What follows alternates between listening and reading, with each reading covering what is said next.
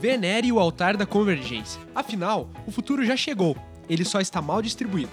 Eu sou o Paulo Macan e nesse podcast estou com Matheus Eduardo, César Moura e uma convidada muito especial, a professora Caroline Cavalcante. Falaremos sobre comunicação, tecnologia e a onipresente cultura da convergência. Você acha que um dia todas as tecnologias se resumirão a um único aparelho? Vem com a gente que hoje o papo está sensacional. Só não esqueça, né? Crianças, não entrem em pânico. Olá, seres vivos. Olá, seres mortos. Ah, não. E olá, seres digitais. É, hoje a minha saudação ela é inclusiva, né? Porque tinha umas pessoas reclamando aí. É... Bom, vou explicar então que seres mortos, porque o espírito que tá do teu lado tá te ouvindo. Então tá ouvindo o podcast também. E seres digitais, porque, né? O Watson também tá ouvindo a gente. E os Digimons. Exatamente. E já que a gente vai falar hoje de cibercultura e, e convergência, nada mais justo do que saudar o Watson também, né? Então, hoje é- é uma honra pra gente, porque nós estamos recebendo uma convidada muito especial, que é a nossa professora Caroline Cavalcante. Cara, eu fui buscar o que, que ela já fez, só pra apresentar aqui pra vocês. Carteirada mesmo. Carteirada mesmo.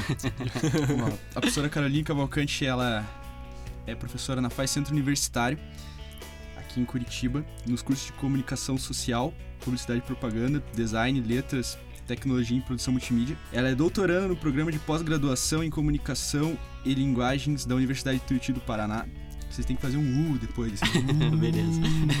Se quiser, eu posso fazer agora. Os caras acreditam no que tá escrito. Na web aí. Tá na internet, deve ser verdade. É a lei. E a professora também é mestre em comunicação e linguagem pela Universidade de Tuiuti do Paraná. E especialista em História da Arte do século XX pela Escola de Música e Belas Artes do Paraná, a Embap. Temos uma artista, Um artista de verdade. É, Paulo, você não tá sozinho. convidada de peso hoje aí, galera. Então, Sim. professora, pra gente é uma honra ter você aqui. Obrigada. E é isso aí. Como é que você tá? Eu tô bem, eu tô bem feliz de fazer esse podcast finalmente, né? A gente tá ensaiando há quantos meses isso? Ah, alguns meses, Uns professor. três meses. A gente eu poderia acho, dizer que é um prazer inenarrável. Inenarrável. Eu não consigo expressar em palavras aqui a satisfação que a gente tem de receber a professora, que orientou a gente aqui também no curso de produção multimídia. Exatamente. Assim como a gente trouxe o, o professor Fumagalli lá no programa 05, que a gente falou sobre impressoras 3D, que foi um papo do caramba. Agora a gente traz a professora aqui para falar sobre a falácia da caixa preta e cultura da convergência. Então, já dando a deixa, junto hoje comigo e com a professora Caroline, estão Matheus Eduardo. Eu? Tem que falar, né? Olá, terráqueo. Ah, olá, Terráqueos, tudo bem? E César Moura. Olá, criaturinhas de barro. É, bom, então os tópicos hoje do, do nosso podcast. Começaremos falando sobre eh, a convergência na comunicação.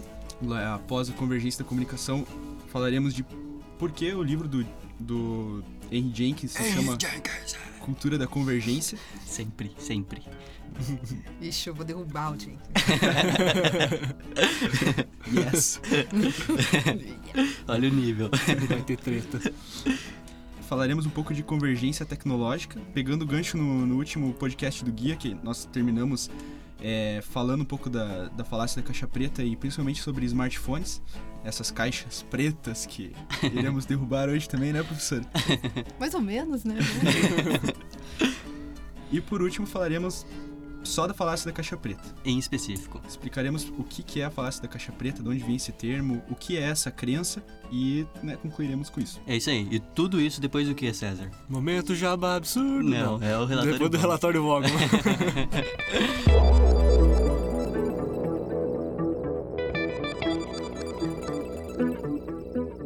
Então, chegando aqui no relatório Vogon, é onde a gente faz uns recadinhos rápidos antes de começar o programa. O nosso primeiro aviso, e como sempre, aquela breve batida de martelo em vocês, é o iTunes. Vocês têm que entrar no iTunes do podcast do Guia e dar rate 5 e comentar. O pessoal que fazer isso, é óbvio, a gente vai comentar aqui no ar no programa. É importante pra gente isso daí, pra gente indexar melhor lá na classificação do iTunes. Outro aviso é o nosso Twitter, que né? Tá lá sempre, sempre muito engraçadinho. é o arroba peixe de Babel.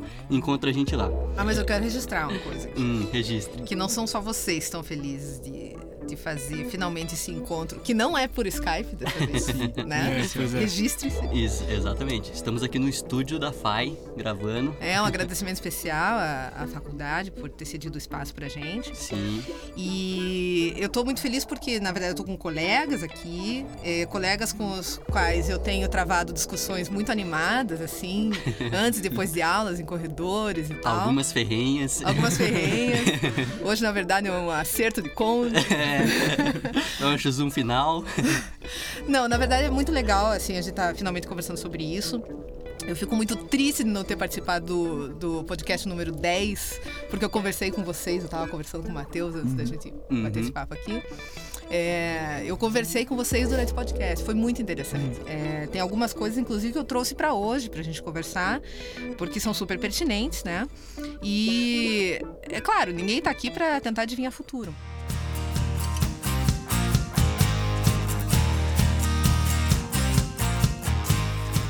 Começaremos falando da convergência e antes a professora Carol quer comentar uns títulos sugeridos que nós deixamos aqui na pauta. Convergência para nós, água para os peixes. É. Sagaz, poético. Convergência, a rodovia da informação. Nossa, essa é minha, hein? Nessa rede mundial de computadores. Convergência, Henry Jenkins, transmídia. Não a a ou entre parênteses a desistir caixa preta. Essa é pro Nelson Rodrigues, né? É, exatamente. Fiz pensando em você também, Matheus. Certo. E aí, professor? Veja, eu quando eu vi as sugestões de títulos, eu, eu achei bem legal é, aquela opção do Convergência para Nós, Água para os Peixes.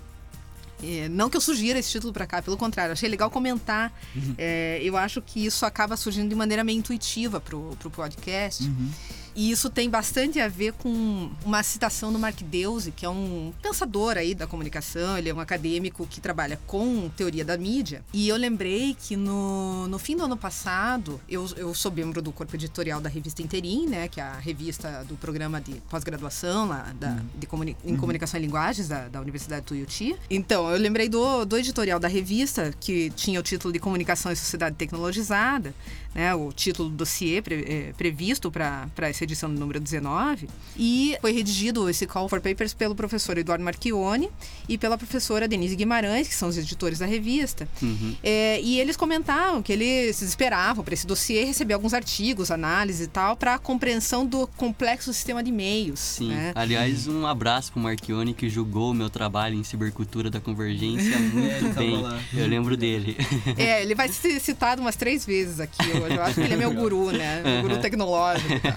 É, eu acho que se não fosse por ele, pelas conversas que nós tivemos, desde que eu o conheci, talvez a gente não estivesse conversando sobre isso aqui hoje. Eu ia ser um pouco mais tendente à apocalíptica do que integrada. Né? Hoje eu sou mezzo mezzo.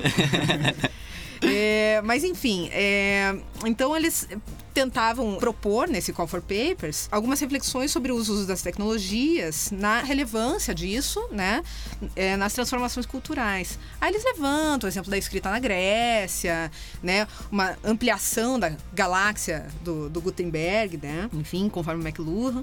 E aí eles vêm com uma, uma citação da, da, do, do Paddy Scannell, que é um pesquisador de Londres. Na verdade, ele acho que hoje ele está na, na Universidade de Michigan, né? E o Paddy Scannell é um estudioso de televisão e de mídia, e ele fala o seguinte: se a infraestrutura, eh, se a infraestrutura sofrer um colapso, o mundo comum entra em colapso, né? Dizer que vivemos em um mundo totalmente humano é dizer que vivemos em um mundo totalmente tecnologizado. Aí os integrados dão um uhul, né? Na hora que você lê um troço dele. Mas na verdade, ele, é, os editores propõem nesse texto do Call é, uma, um link com o Mark Deuse, que eu acabei de citar. E o Mark Deuse fala o seguinte, né? Que é, quem você é, o que você faz, tudo isso significa para você, não existe fora da mídia. Uhum. Os meios estão para nós, como a água está para os peixes. Ah, Tcharam! Né? chegamos, É esse o título, galera. chegamos a uma definição do peixe de Babel aqui. Ao vivo. Não, eu acho Aconteceu fenomenal. agora. É fenomenal essa citação. Eu quero deixar registrado que eu não pensei nisso.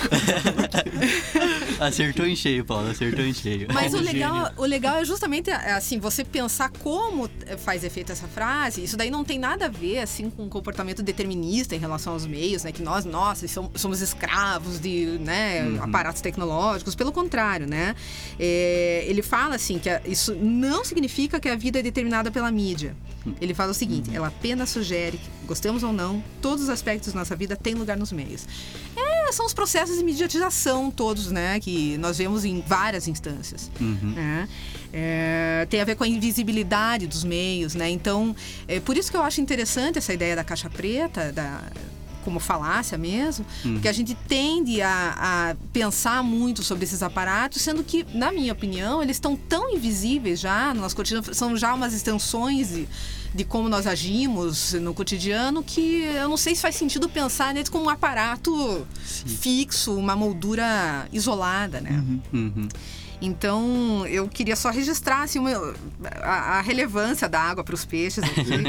É, vale lembrar que esse programa ele é uma continuidade do programa número 10, em que a gente falou sobre a evolução dos meios de comunicação. O link para você ouvir tá aí no post no site do guia do mochileterráqueo.com.br. Dá uma olhadinha lá que vocês vão entender por que a gente está norteando agora essa conversa sobre a falácia da caixa preta, né, Paulo?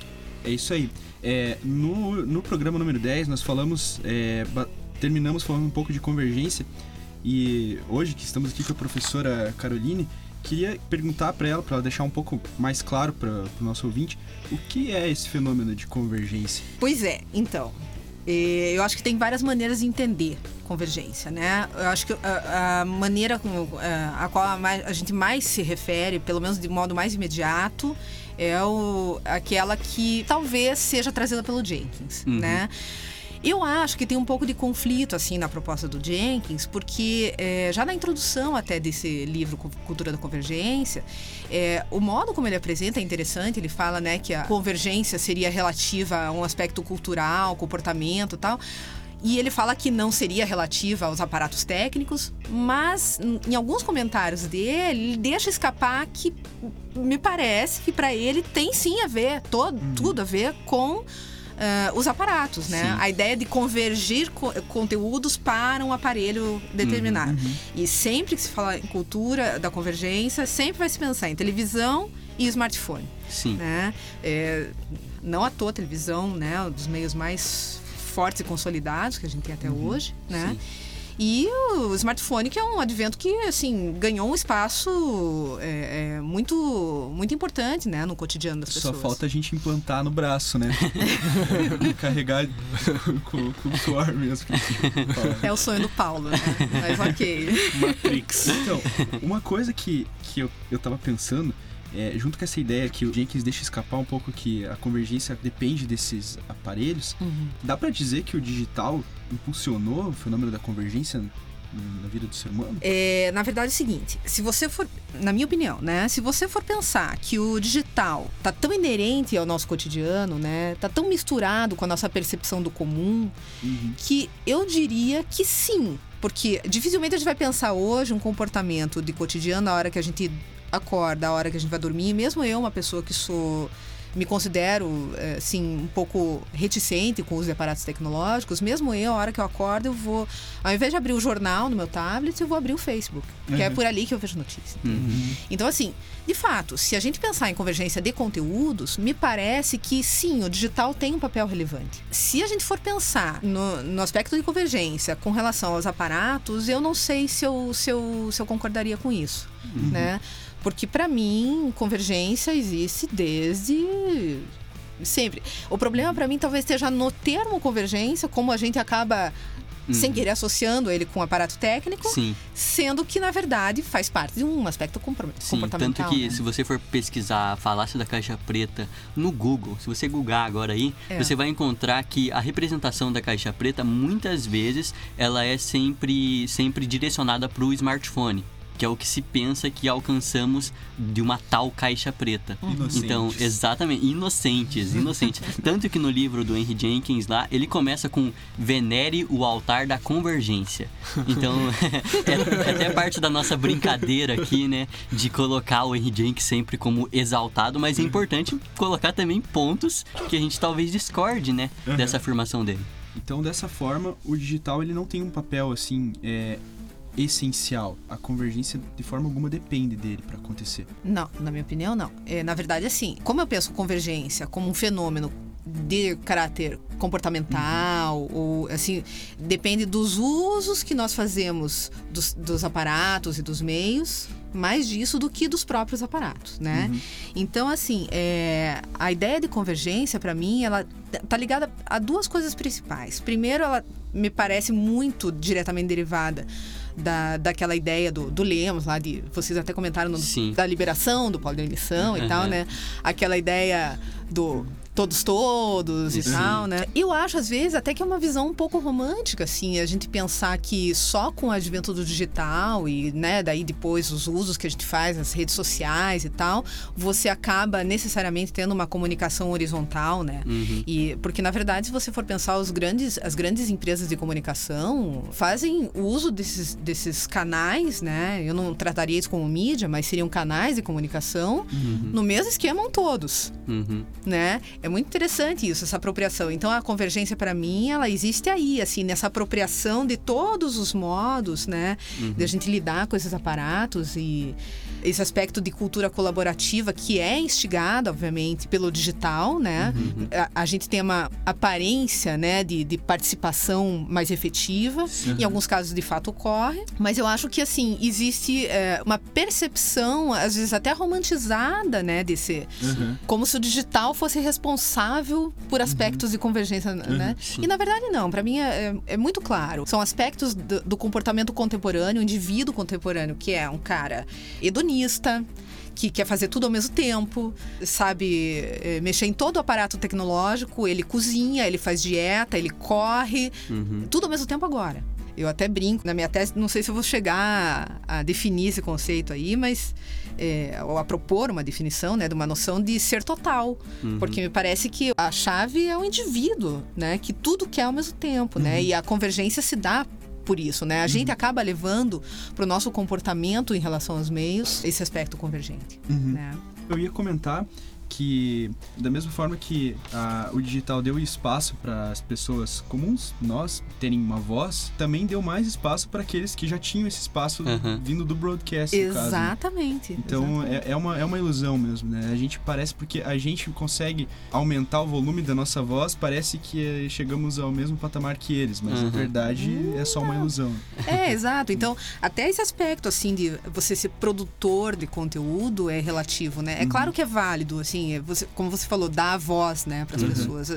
Você conquista o teu espaço. Você, não, pô, o sujeito quer ter um canal no YouTube, o cara tem. Enfim, não, não tem nada a ver com audiência, não tem nada a ver com transmissão, é, É, o, que, fi- o e que ficou mais fácil, talvez, essa escalada até o topo, né? Porque tem é, gente. ela é facilitada. é. a- às vezes canais assim que começam no quarto do- da pessoa, o cara consegue lá milhões de seguidores, Sim. né?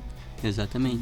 É, não, é bem interessante isso, porque é totalmente válido isso, só que é, é muito bom a tua observação. de- ao mesmo tempo em que a gente ganha voz e consegue, né, é, trabalhar com espaços que antes não existiam, você também trabalha junto com esses grandes. Com quem já tá lá, né? Com quem já tá Assim, lá. Já tá no topo. Né, que, é um, que é um outro esquema de comunicação, que é de um centralizador de informação Uhum. e tal. Haja visto agora o que a gente tá vendo na televisão aí com, com relação Sim. aos problemas políticos do país, né? Sim. Nem vamos entrar nesse assunto porque é chato. Por favor.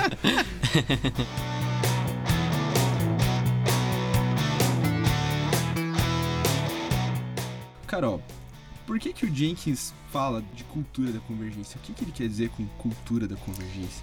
É, eu acho que vocês devem lembrar de um papo que a gente teve quando a gente fez a disciplina de cibercultura e convergência, né? O meu ponto de vista era o seguinte, né? Que é, e isso é derivado totalmente, diretamente das conversas que eu tive com o Marchione, né? Que também foi meu professor e sempre será, né? Uhum. Assim como, por exemplo, o termo cibercultura acaba é, demarcando uma época, né?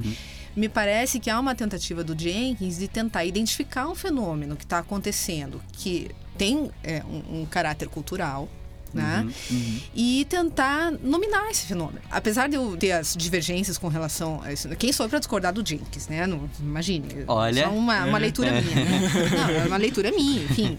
É, mas assim, me parece que ele, ele tenta cunhar um termo para tentar diferenciar um período muito específico que a gente está vivendo, né? Que tem uma, algumas características, um conjunto de fatores assim bastante densos, né? É, que tem a ver com aspectos comportamentais. Né? Então me parece primeiro uma, uma demarcação de uma época, né? valorização do momento que a gente vive agora, né? em razão das tecnologias digitais.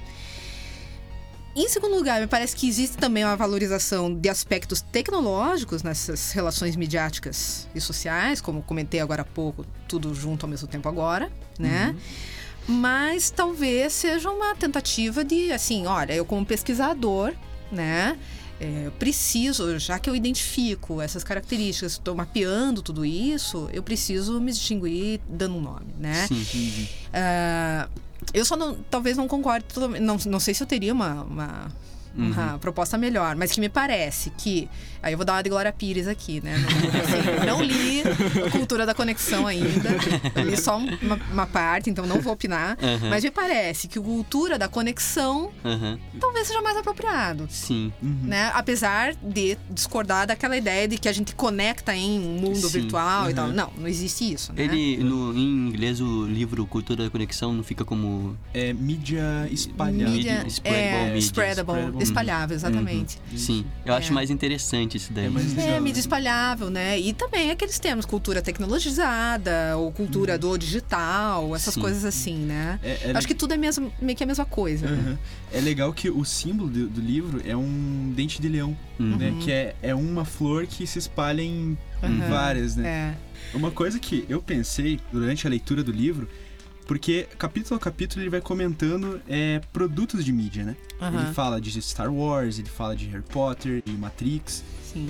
e fala de games também. Tem uma propaganda da Toyota que mistura com o World of Warcraft. Hum. E então ele comenta muito essa coisa do, do transmídia envolvendo a, a comunicação junto com produtos culturais. Aí eu pensei, será que talvez o que ele queria dizer era uma, não sei, uma apropriação da, da comunicação atual, é, uma apropriação da cultura digital, talvez, essa cultura de, de mídia, não digital, cultura de mídia. É, eu imagino que. É, eu imagino que sim. É, não, não descartaria essa hipótese, sim. O que eu acho é que, assim, essas estratégias todas são mal barato. Uhum. Né? Elas respondem diretamente a isso que ele tenta ali, defendendo no, primeiro no Cultura da Convergência, e depois me parece que no Cultura da Conexão. Uhum. E eu acho que, que sim, porque responde a um- uma maneira com a qual a gente lida com, com comunicação e com mídia hoje, é, né? Porque, assim, é, a carga de referência que, que nós temos de, de- até de memes, Uhum. é, memes, Não! Meme! A internet, né? Sempre querendo usar os termos. Maldita internet. Isso faz parte da cultura do digital, meu caro. a carga de referências de Uhum. mídia nas conversas do cotidiano mesmo aumentou muito. O que eu Acabamos de citar Glória Pires lá no, no Exato. Oscar. Sim. Que virou um meme O mais novo meme de presente. Já que perdemos do DiCaprio. E é, teve um cara até que se, se formou comigo aí semana- é, ontem. Chegou lá na, na frente e gritou: Ai, que delícia, cara! É, Pô, olha de onde que os caras tiram referência, né? Sabe? Então, assim, o que, me o, que, o que eu pensei é que ele tava querendo dizer que essa cultura da convergência parece que é uma cultura, sabe, pautada na mídia, assim, porque as conversas Sim. do dia a dia, tudo, sabe, parece que é Sim. em, volta do, do produto de mídia, assim. Sim, é, esse é o aspecto que eu acho super relevante do, do, do termo proposto por ele, assim, porque é óbvio que tem a ver com o processo de mediatização geral que a gente vive hoje, Uhum, né? Sim.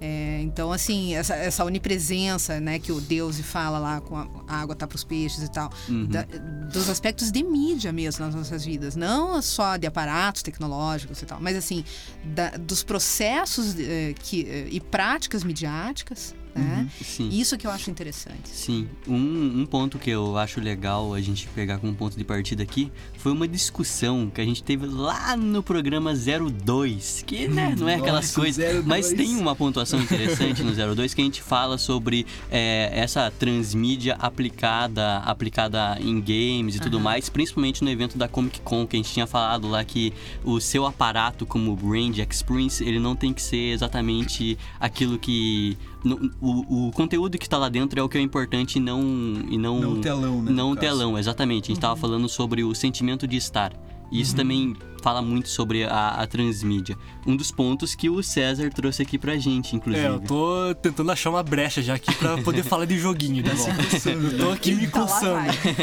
Fala de joguinho, vai lá. Deixa eu falar de joguinho. Porque tem. Vocês falaram de transmídia e tem tanto exemplo bom e exemplo, exemplo genial usando de transmídia em jogo que eu acho até meio que um pouco de sacanagem as pessoas não abrirem o olho pra isso, não começarem a enxergar mais essas coisas, porque é uma puta de uma estratégia pra você poder fazer qualquer coisa que você queira. Exemplos ah, de transmídia eh, no Brasil são os livros do Bruxo, que é uma saga de cinco livros escrita pelo acho que ele é polonês, o Andrei Sapkowski, que é com a história é o Witcher, que termina a, a saga dos cinco livros. Uma produtorinha polonesa que começou a fazer jogos, fez uma trilogia de jogos, que é, continua a história do livro. E saiu história em quadrinho, enciclopédia, animação. Vai sair filme agora da mesma produtora que fez os trailers pro, pro lançamento do jogo. Nossa, esses três ficaram. que ficaram absurdos. animais. Uhum. Assassin's Creed também, que tem ah, toda a transmídia assim, do, do jogo no nosso mundo real. É como se fosse uma extensão da empresa maléfica de dentro do jogo nos manipulando na vida real. Com o livro, história em quadrinho, filme que vai sair agora também, animação que tem no YouTube, websérie. Mas a mais genial, que pra mim, é de um, de um sueco maldito chamado Sam Lake. Hum. Que ele tem mais uns 10 pseudônimos, que eu nunca consigo encontrar os livros desse cara. é o Sam Lake, que ele foi o autor do- dos jogos Max Payne, Alan Wake e que tá pra ser agora o Quantum Break. Os exemplos mais geniais pra mim são Alan Wake, que começa já com a prequel do jogo, que foi feita uma websérie Uhum. chamada Bright Falls, que conta a história de um, de um cara que tá tendo um problema psicológico, que ele mora nesse lugar chamado Bright Falls. E tudo que o psicólogo anota sobre o comportamento do cara, sobre os problemas que, que acontecem com o cara, acontece na vida real. Tipo, Uhum. todos os monstros e demônios que o cara tem na cabeça dele começam a surgir Sim. naquela ilha. E o jogo é justamente sobre isso, é sobre um escritor que tá com bloqueio, com um bloqueio criativo. Ele vai pra ser do Bright Falls porque a esposa dele basicamente encheu o saco pra ele ir pra lá. E acontece umas merdas lá que a esposa dele some, o lugar que ele mora desaparece. Uhum. E ele acorda num acidente de carro e quando ele começa a descer a montanha pra procurar a esposa dele, ele encontra pedaços, páginas de um livro que ele escreveu que ele não tem memória de ter escrito. E conforme você vai lendo as páginas do livro, aquilo acontece na vida real. Sim, Na vida real do jogo, né? e também tem história em quadrinho, tem livro disso, tem um monte de coisa. sim. Mas agora, o, o mais genial de tudo que esses malditos desse Sam Lake criou foi no Quantum Break, que é, conta, uma história de. A história básica de herói e anti-herói se enfrentando, que ele mistura o elemento de storytelling dentro do jogo, que você simplesmente anda e vai explorando ocasionalmente quando o jogo te dá a opção, com a atuação dos atores que, que estão no jogo em live action, com atores de verdade. E ele vai ainda além que no final de cada capítulo do jogo, que são os- as partes em live action, você ainda tem a possibilidade da escolha do que vai acontecer. Então tá, você tá vendo a cena em live action, você tá vendo o filme. Para o filme você tem que fazer a escolha. O que, que o ator, o que, que o personagem vai escolher. Uhum. E a tua escolha vai mudar completamente o jogo a partir dali. E isso vai ocasionar em vários outros finais diferentes compor- conforme você vai escolhendo né, com o decorrer do jogo. É, esse tipo de característica aí, pra mim, é muito próprio do contexto da convergência, eu acho, porque é, essa, essa insistência que a gente tem na- na- nas, nas escolhas, né? Você pode, aspas, definir o, o desfecho do jogo, enfim.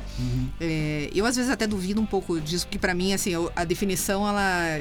é, existe porque existe uma pré-definição, Ah, assim, sim. vai entender, enfim, né? Exato. Muito apesar de eu já ter discutido sobre eh, negócio de inteligência artificial e tal, e tentaram me convencer de que não é bem assim. Mas ok, vamos lá. Até sei quem foi já. Uma, uma, uma colocação interessante é de pensar que todo homem viveu em uma época contemporânea. Então a Aham. gente dá nome às coisas antes delas, né? A gente não sabe É. exatamente o nome das coisas, a gente vai Exato. descobrindo depois, né? É. Depois que vira era moderna, ou enfim, vai dando nome para até os períodos que vivemos. Exato. Isso que, que você falou de pré-definição em jogo é, é exatamente isso. É tudo pré-definido, tudo programado, mas você escolhe qual pré-definição você quer seguir. Por exemplo, o Witcher que eu falei, o último jogo, o Witcher 3, é um, é um jogo gigantesco. Mais de 150 horas de jogo se você for fazer tudo, assim. Nossa, fácil. né? Fácil. Bem mais até. Só que o jogo tem, tipo, 36 finais diferentes. Nossa. Vai fazer todos esses finais pra você ver. Duvido que você não vai tentar. Ah, puta, é muito empenho. Nem eu tentaria, é muito empenho. É, mas o que eu acho legal, assim, então tem isso, né? Esse aspecto pra mim é muito interessante, bem próprio da nossa época contemporânea, né, Matheus? Uhum. Nossa época contemporânea. É, mas outra coisa que você comentou do Sam Lake aí, que tenha, né, N codinomes, N pseudônimos, Pseudônimos. né?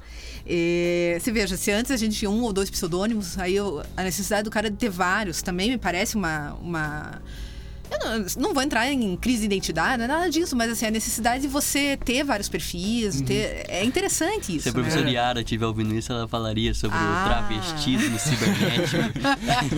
Lembrei de mais um exemplo, dentro do Alan Wake também, que eu esqueci de falar, que ele usa elemento da trilha sonora pra te ajudar a prosseguir com a história. Que tem uma banda chamada Poets of the Fall, que eles fazem a trilha sonora oficial dos jogos do Sam Lake desde o Max Payne 1. E dentro do Alan Wake, dois, dois integrantes da banda são dois personagens no jogo, que é Thor e Odin, e o nome da banda é Old Gods of Asgard. E tem uma hora que você empaca na história que o personagem, tipo, ele não sabe o que fazer. E no fundo da casa que ele tá, tá enguiçado no refrão da música. E o refrão da música tá fala- falando exatamente o que, que o cara tem que fazer. Fenomenal. É genial. Ah, isso é um recurso de cinema, né? Aham. Olha lá, né? Aham. Os aspectos Nossa, é, é genial. convergentes, conexos, colaborativos, ou vai saber o quê, né? É interessante. um dia a gente chega no nome, né? É.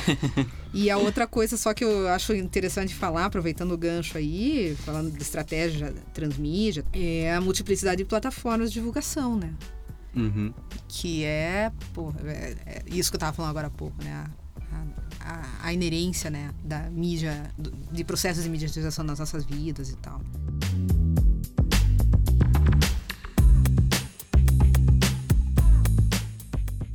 Bom, falando então de convergência tecnológica, é, nós todos aqui nesta sala de gravação temos em nossas mãos smartphones, que como nós comentamos já no nosso podcast 010, é o que chamamos erroneamente, precipitadamente, da caixa preta atual, né? Uhum. Falando assim de convergência tecnológica, vamos explicar um pouquinho para o nosso ouvinte o que, que é esse fenômeno. Daria para dizer, Carol, que convergência tecnológica é um fenômeno de talvez apropriação de diferentes é, funções tecnológicas do mesmo aparelho? Olha, eu não sei se eu chamaria de apropriação. Eu acho que assim, existe. é, um processo natural, me parece, é assim, à medida que você vai desenvolver. Tecnologia, eu acho que a gente já discutiu isso várias vezes, né? Mas tecnologia, em princípio, é aquilo que, independente da forma, tem a ver com processo eletro, eletrônico ou não, né? É aquilo que su- surge, que a gente acaba tentando inventar para facilitar um processo na nossa vida, é, abreviar algum tempo, alguma coisa assim, de, de execução de alguma coisa e tal. São life hacks. Então me parece assim, é natural que. Eu não, eu- por isso que eu acho estranho a gente falar de apropriação, né? Eu acho legal a tua pergunta, porque a gente tende a pensar nisso e me parece que não. À medida que, que a gente vai criando novos aparatos e tal, e a gente tem que ter, né? é, técnicas e tecnologias que disponibilizam modos da gente né, agregar funções e tal, me parece um processo natural de- de, e até é, é interessante ter falado isso pelo seguinte, porque o Jenkins, em algum momento lá, ele fala da ideia da gente ser forçado. É, quando ele fala da, é, de, um, de uma pesquisa lá, da ideia de convergência relativa a um aparato, a uma caixa preta, o que seja, né? É, e ele fala de você ser forçado a conviver né, com uma série de aparelhos especializados, incompatíveis, forçado a lidar com o aumento de funções dentro do mesmo aparelho e tal. E me parece que não é bem isso, assim, a gente não é forçado, é um processo natural. A gente acaba, né? É óbvio que no momento que você é apresentado uma, uma possibilidade nova, Uhum. né? Uma brincadeira nova, há um primeiro estranhamento. Cinco minutos depois, eu acho que a coisa já É. tá assimilada, né? Haja visto, inclusive, é, crianças mexendo em smartphone, né? Sim. É. Nasce sabendo já. Não, não- não me parece que é for- a gente é forçado a nada, né? Não, Faz né? E é por isso que eu acho estranho, assim, eu acho legal essa- você comentar a Uhum. ideia de apropriação, né? Sim. Como se aquilo não pertencesse a gente, mas é a gente que acaba inventando aquilo Uhum. e para tentar facilitar, né? É, pô, WhatsApp, Aham. né? é, é muito, muito interessante, assim, como a coisa se deu e como agora, assim, a- a- o- como a gente tá usando essa tecnologia de abreviar algumas coisas, aí você cria grupos, aí você estende to- toda aquela proposta inicial, né? Uhum. É muito legal isso, assim. Não, não me parece que é uma apropriação. É, eu Parece- tenho medo do, do termo da apropria- apropriação, porque, é, assim, a gente também, quando a gente cita isso, muito se pensa sobre a morte de um meio.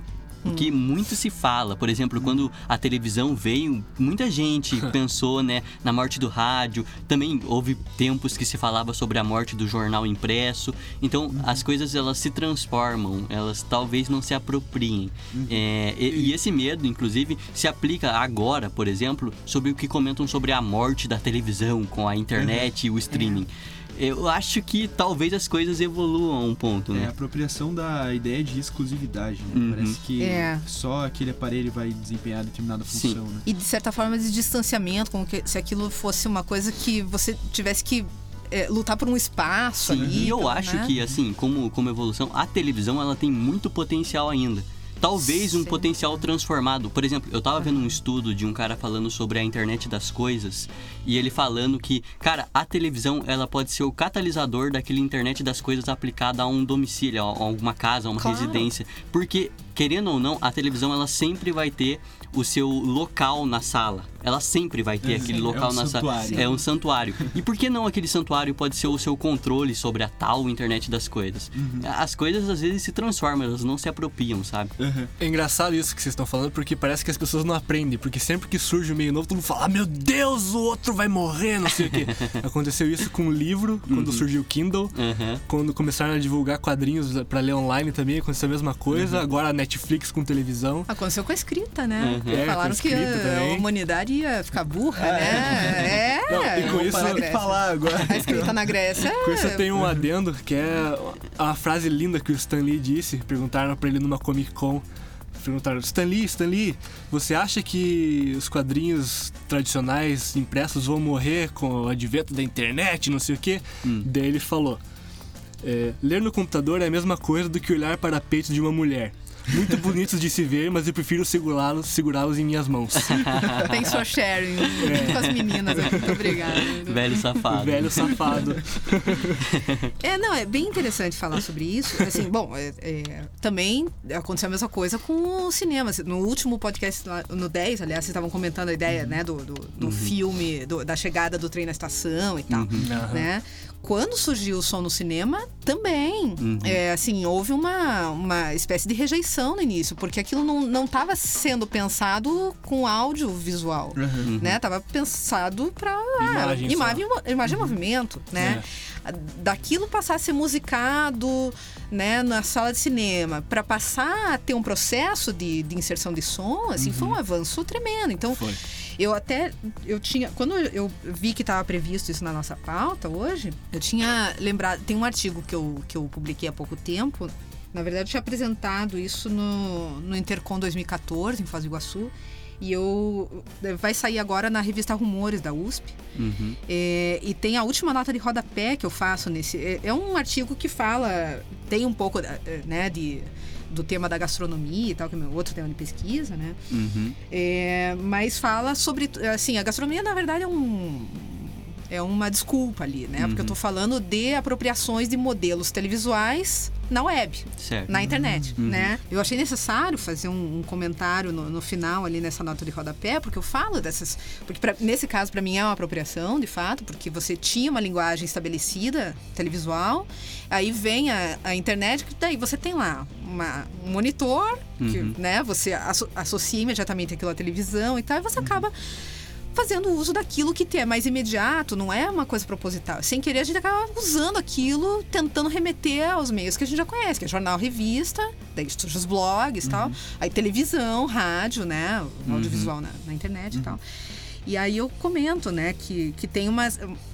a- a- o modo como eu enxergo tudo isso, né? E que daí as coisas de fato são conexas, né? Eu falo o seguinte, que pra gente não esquecer que como a televisão, o computador, que é o suporte da internet por excelência, né? Uhum.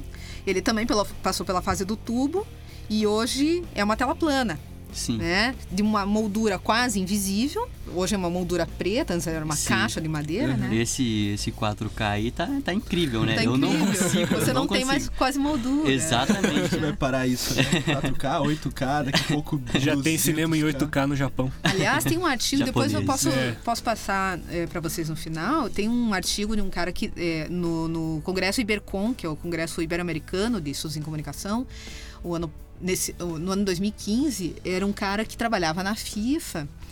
E ele apresentou um artigo lá falando das evoluções dos 4K, 8K e tal, e de como que era a previsão, aí é bem brincando de futuro mesmo, para ele que trabalhava com transmissão dos jogos é, da Copa do Mundo, como que seriam as transmissões na próxima Copa. Uhum. porque é, ele estava comentando sobre o cabeamento, né, para esse tipo de tecnologia super avançada e tal, que aquilo não existia como caber nos, nos caminhões e tal. Malditos cabos. Malditos cabos. Uma olha o Matheus aqui, né? Vamos lá. E aí ele estava comentando isso e a previsão é de que ao invés de você ter uma série de câmeras pegando lá, ah, o close do Neymar e não sei o quê, e a bola rolando, entrando no gol e tal, a transmissão né? Ela seria uma transmissão como na década de 70, uma câmera fixa que pegaria o campo inteiro Uhum. e daí você teria outras transmissões, né, de, de close e tal, só que não com essa tecnologia, né, uma tecnologia anterior, para pegar alguns lances e tal, e que a ideia é que você vai ter telas cada vez maiores mesmo, Uhum. porque para você ver o campo inteiro na tela da televisão, e a gente tá acostumado com a narrativa hoje de você ter Uhum. o close, etc, o detalhe ali, o plano de detalhe, Uhum.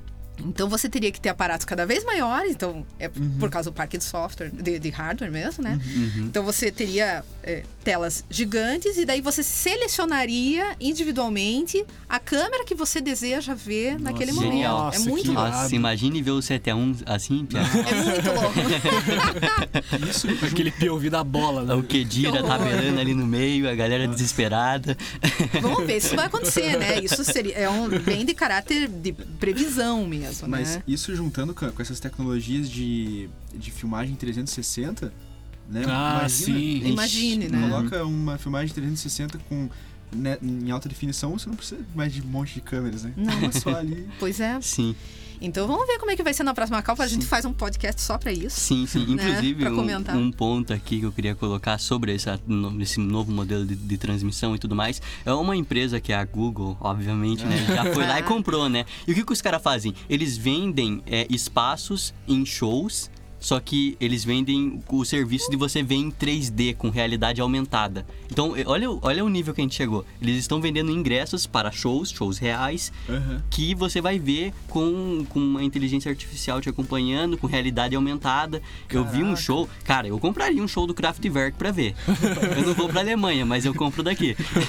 Puta, mas daí eu vou lembrar de uma coisa, né? O Mick Jagger tava dando uma entrevista pra Luciana Gimenez, a guru da, né? do estilo de vida. do estilo de vida. E aí ela tava perguntando pra ele sobre a impressão dele, do Brasil, dos shows e tal. E ele comenta nessa entrevista, né? Que ele Ah. ficou impressionado que São Paulo ele nunca viu nada no mundo inteiro. Apesar de você ver isso sempre, mas ele falou que pra ele, que tá lá no palco, Uhum. né? é, era impressionante como as pessoas viam o show presentes no local do show, só que com um aparato né, É. na frente, com um smartphone, enfim. Ele falou que as pessoas estavam no show e assistiam tudo pelo celular. É. É. Então é interessante, porque quando você fala isso, você fala, tá, mas por que você vai estar no show, né? É. Sim, sim. E, e é o. É, um- Muito louco. Sim, é, o, é, um- é uma diferença tão. Sabe, estranha que você fala, ué, mas se você vai num show, é pra isso que. É pra isso que serve um show. Pra você ir lá, sentir a vibe, tá no Exato. meio. Nada melhor do que uma realidade aumentada. Exato, nada melhor que uma realidade aumentada pra você imaginar, né? Você sendo encoxado, empurrado. Ai, que. Eu acho que, eu acho que isso vai de encontro com uma coisa que, que a Carol falou lá no começo. Que é. Era sobre essa necessidade que a gente tem cada vez mais de, de querer estar em todos os momentos, né? Uhum. E é, em todos- e de querer estar em todos os, Experimentar. os lugares, né? Experimentar tudo. Uhum. Né? Daqui a pouco a gente entra em experiência estética aí. Mas então, deixa eu até. eu- Aí, sei lá, né? Eu É. fico pensando nesse negócio. Eu tava falando daquela minha nota em rodapé lá, sobre televisão e computador, fazendo um paralelo, né? Aham. Aí tem umas coisas que me fa- eu falo agora pra vocês do, do artigo do cara da FIFA lá. Uhum. Mas daí eu comentei o seguinte, né? eu- nesse artigo que foi anterior a, a- a eu ter ouvido o cara, né? Então vai lá, vai lá. Então, TV, assim como computador, que é o suporte da internet, os dois eh, tinham uma, uma- um tubo, aí passaram a tela plana, sem moldura, ou pelo menos quase invisível, do preto e branco pro colorido, né? Sim. do DOS pro, né? Para essa interface cada vez mais incrementada que a gente vê hoje. Mas daí eu falo do, da contrapartida, que é do tamanho. Que a televisão, ela me parece crescer, né? A tendência de crescer na dimensão dela, né? Nos anos 50 eu estava fazendo uma pesquisa, o monitor não passava de 14 polegadas de televisão. Jesus. E era aquele móvel que ficava na sala e a gente tinha que colocar toda a mobília da sala voltada para aquilo, né? É muito interessante. Você criava uma comunidade ali, né? Pra, um grupo para ver televisão e tal. É tipo se juntar em volta da fogueira, assim. né? Pois é, exato. E aí você começa a, a ver cada vez mais as televisões, apesar de muitos terem anunciado a morte da TV aí e tal. É. é, a coisa começa a crescer e de repente você começa não a falar mais em sala de estar, naquelas plantas e prédios e tal, você fala em home theater, né? É. Pô, home theater, é muito louco você pensar isso. Então você a necessidade de você ter a ideia de um cinema na tua casa e tal. Já a ideia do computador começa a, ganhar um outro rumo, né? Você. Tudo bem, você tem lá ainda os PCs, o pessoal que trabalha com imagem, com edição de audiovisual. Hoje você tem telas grandes e tal. Mas assim, pensar no uso doméstico, né? Se você, você tinha antes um, antes um kit básico que tinha lá os fios, né? Todos, né? Nos anos 90. Você tinha gabinete, monitor, teclado, mouse, linha telefônica e modem Uhum. Sim. se você tivesse internet, né? E aí agora a gente tem um único aparato portátil que você pode processar informação, visualizar, selecionar, digitar, comunicar, não só é, spread algumas coisas, mas no est- estrito senso da coisa, falar, ouvir, enviar mensagens, além de captar e editar mens- imagens Tá, nossa. né? que antes eram coisas restritas aos produtores oficiais. Por isso que a gente acaba tendo essa ilusão de que é produtor, né? É muito interessante isso. Eu tava vendo uma coisa ontem, uma amiga minha, ela tirou um selfie dela e ela saiu, no sorriso dela saiu tipo um, um negócio no dente dela. No celular mesmo, ela foi lá e corrigiu, cara. Ué, não é mais fácil limpar o dente? E tirar outra foto. Tipo, caraca, velho, como assim? Tipo, pô, você, até pouco tempo atrás, uns dois, três anos atrás, Ah. tinha que esperar o Photoshop carregar, Aham. selecionar lá. a- E você tinha que ser o wizard do Photoshop, né? Você tinha que manjar em Photoshop. Então, tipo, meu, Pois tá é. muito fácil. Você É. tem uma ferramenta de correção super, sabe, na mão. Não. Não precisa nem saber mexer Já que você falou disso, quando eu tava lá na, estudando na New York Film Academy, os professores insistiam pra gente usar o, o Avid Media Composer pra editar os vídeos, né? Eu usei o Premiere porque eu sou teimoso e já sabia usar o Premiere, não queria aprender a usar outro editor de vídeo. E a Roxy e acho que a Germana, elas usaram o iMovie, um aplicativo do iPhone. Uhum. E eles e elas tipo Editaram o vídeo inteiro. editaram os- todos os filmes delas no iPhone e mostraram para os professores no telão e eles nem nem, nem souberam. Caraca. Não, e tanto que assim, se você tem hoje. é, é, você, por exemplo, é, pega um telejornal aí. Eu imagino que cada vez menos você tente mobilizar uma equipe. Ah, teve enchente lá, por causa da tempestade, tá, tá, tá. Você vai ter que mobilizar uma equipe para ir até lá, sendo que você já recebeu 15 vídeos desses aparelhos né, portáteis com altíssima qualidade Sim. do, do pessoal que estava lá em loco no momento que aconteceu o negócio, né? Uhum. Então, assim, é- é, muda inclusive a dinâmica da mídia, Uhum. né? De como você trabalha com as equipes de produção e tal. É muito interessante isso. E no, no plano pessoal, aí, a minha irmã também, esses dias me apresentou um aplicativo que é complexo pacas, assim, que você tira a fotografia da pessoa e imediatamente ela maquia o teu rosto. Ah, Pra não sei vo- qual que é. E a gente fez teste com várias posições do rosto, assim. Sim. E a maquiagem encontra o teu olho e tua boca. Sim. É muito louco. Snapchat, o Snapchat é genial. Eu tinha um desse bom. que me deixava gordo. Então, o Snapchat tá cheio disso daí. Tá Eu tô falando, cheio, né? usem o Snapchat, cara, é genial. Eu sou o revolucionário do Snap aqui. Aquele, aquele de vídeo que troca faces é, é Sim, sim, é muito massa. muito ele, bom. ele mapeia teu rosto e troca de rosto com outra pessoa. Sim, a gente vai trazer a, a Jéssica aqui pra falar só do Snap. Um podcast inteiro destinado Jéssica ao campeã de, Snapchat. de, de likes Sim. Voltando um pouco no que a Carol tinha falado sobre é, produção, tudo na palma da mão, né, com o smartphone, também é interessante pensar que muito do conteúdo que está sendo apresentado via broadcasting, né, televisão e rádio, são conteúdos apropriados por esses veículos que vêm da própria audiência.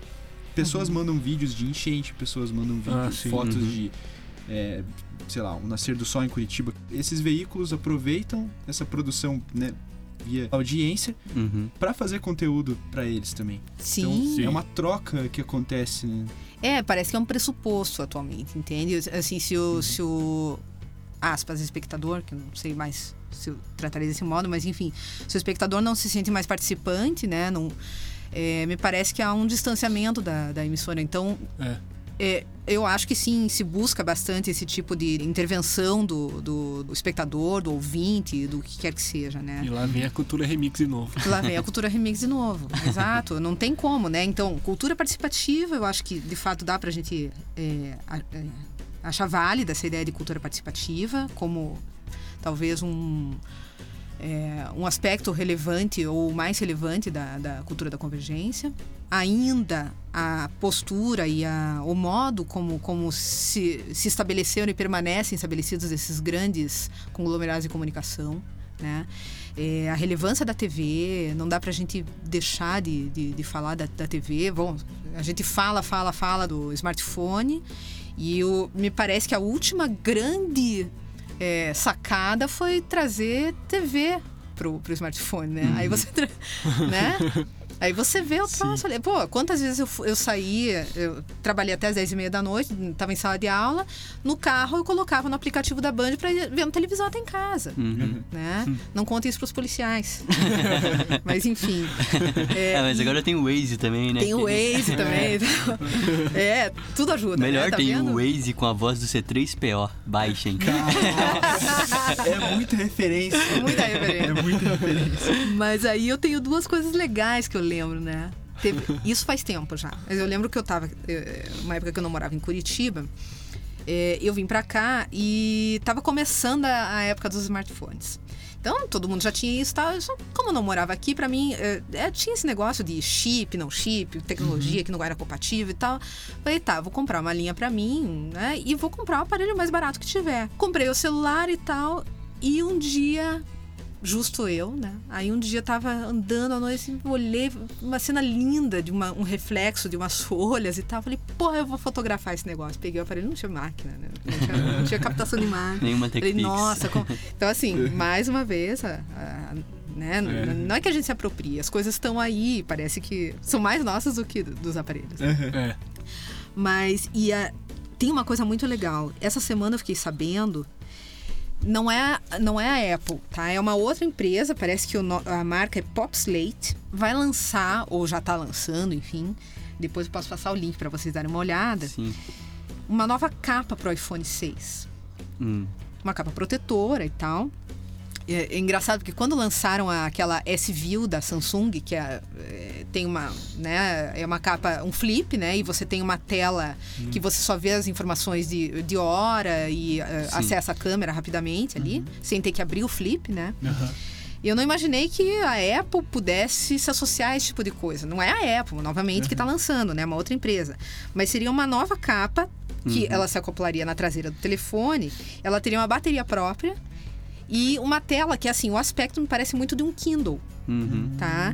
É, se- é uma segunda tela touch que tá- teria ali todas as informações para você, sem gastar a bateria do teu celular, Então, assim, o telefone ficaria, na verdade, com duas faces. Uhum. Uma oficial e a outra da capa, assim, que seria informação só em preto e branco, né? Aí tem um vídeo que os caras fizeram de divulgação e tal. É muito louco isso. Nossa, né? quanto que isso vai custar?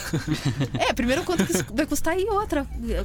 Assim, eu me pergunto da relevância do negócio e da... É. É muito estranho, né? É bem internet das coisas isso. Eu já achei Totalmente. estranho quando começaram a lançar smartwatch. Isso aí, pra mim, eu É. acho que eu sou velho. É que assim, a gente começou, é, uma, um comentário aqui, é, a gente começou a vestir as coisas. É. O smartwatch, enfim, os Google óculos Glass. Uhum. da Google Glass. A gente começou a transformar esse aparato como se fosse uma, um, sabe, uma vestimenta. Viramos ciborgues. Ah, é nosso desejo de ser ciborgue. Eu acho que sempre ouvi isso. Desde os Jetsons, eu via. Jetsons quando era criança, me parece que tem esse desejo, assim, sim. nos tornarmos, né, eh, ciborgues ou algo do gênero, enfim. A primeira coisa que eu ia implantar é ser um taser no braço. Eu Eu, acho- ia implementar alguma coisa no meu ouvido pra desligar o som. Ia ser legal. Isso, isso ia ser legal. Pra evitar esse tipo de asneira.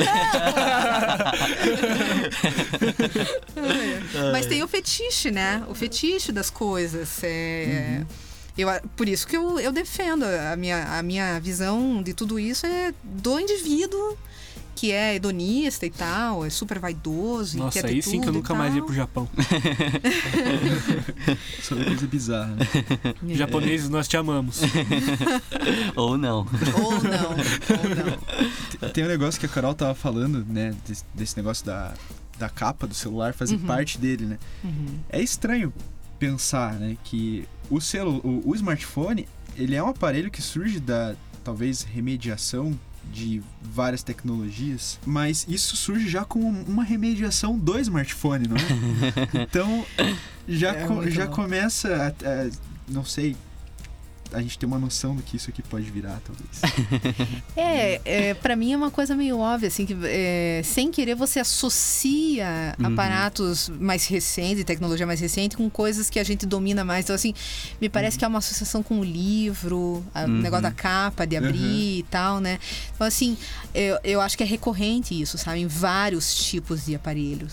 né? É. Então, não é, não é estranho que a gente tenha olhado para o computador como uma televisão Uhum. E tente tratar isso, chame. A gente olha pro YouTube e chama, cria um negócio e chama de canal. Sim. Pô, aquilo não é um canal, mas virou, É, Aham.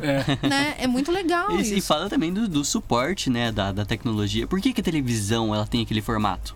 Vocês já pararam pra, pra se pensar nisso? Por quê? Por que não é Porque te- redonda, né? Exato, por que não é Até redonda? foi, uma época tinha umas TVs redondas. Sério? sabia? Sim. Redondo, redondo. Redonda, mesmo? redonda, redonda, Caramba. redonda. Dos anos 50.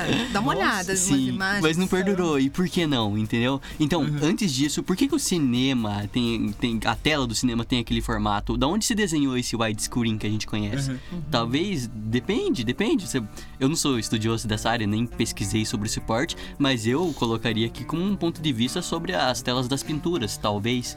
Depende. Tudo uma questão de convenção. Exatamente. E, e da onde que nasce esse suporte, É entendeu? dos aliens, né? talvez, talvez. ai, ai. É, a gente acaba convencionando e, bom, é, é óbvio, você veja, o, o- o smartphone tem uma, uma tela, que, apesar da gente usar na vertical, né? Mas Uhum. ela responde a um modelo, né? Uma convenção e tal. Sim. É, Menos esse pessoal que fu- filma em. Na vertical. Na vertical. Não pode.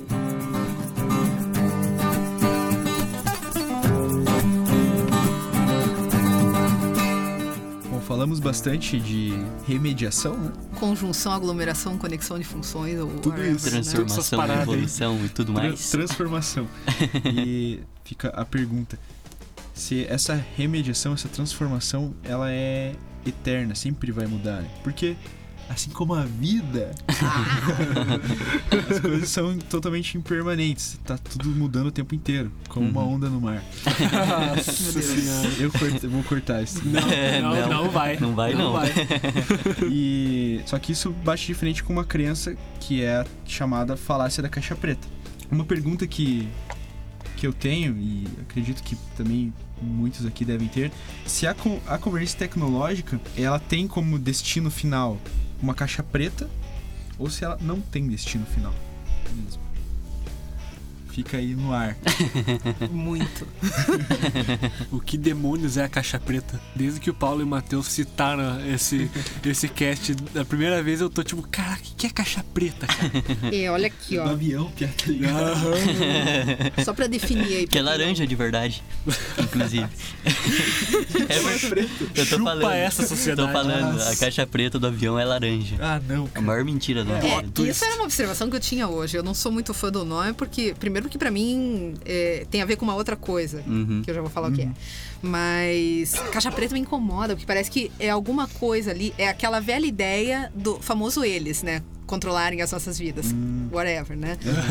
oh, meu Deus, vivemos. Não, né?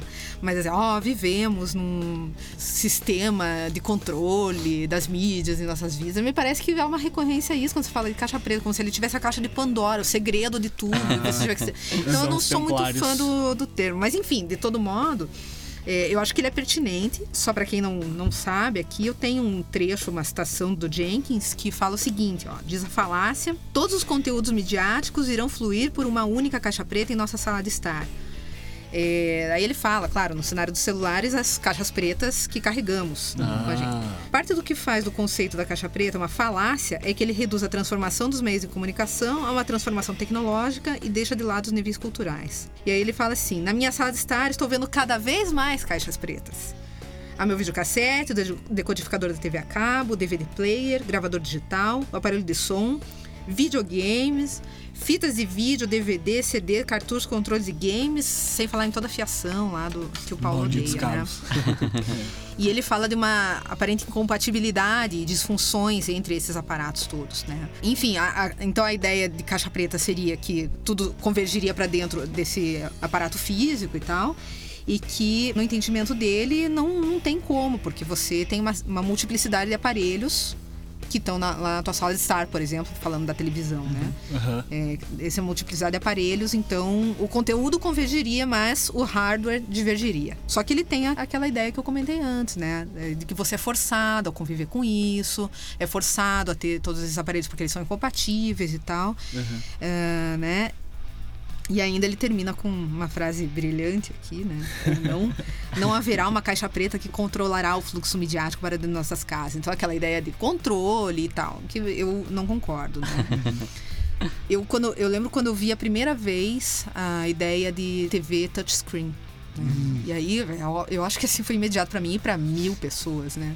Pô, que diabos tem a ver What the touchscreen? fuck? What the fuck, né? Porque assim, você inventou controle remoto, já tá sentado no, sofá da tua sala. Por que, que você quer ir lá encostar na Levantar pra TV? engordurar a TV. Qual é? Aí agora tem a coisa mais é, Tom Cruise, assim. É. assim, É, Minority ah, Report. Minority Report tal, né?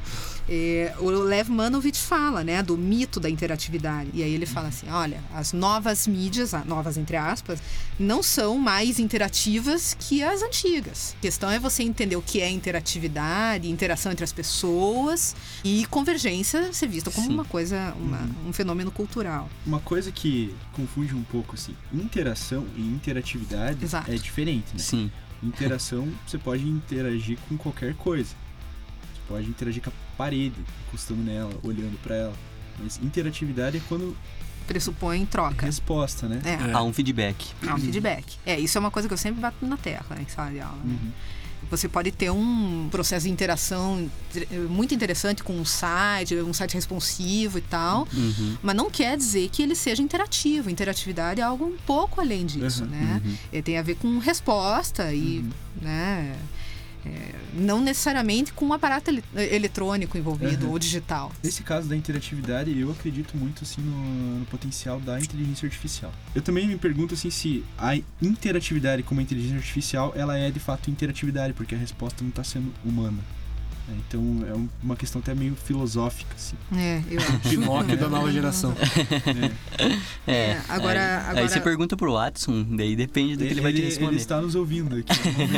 Ah, Watson. Watson, nós te amamos. ele é sempre o nosso primeiro ouvinte. Mas eu acho assim que a, a ideia da interatividade ela tá muito ligada à ideia da falácia da caixa preta, da multiplicidade ou não, né, dessas caixas na sala.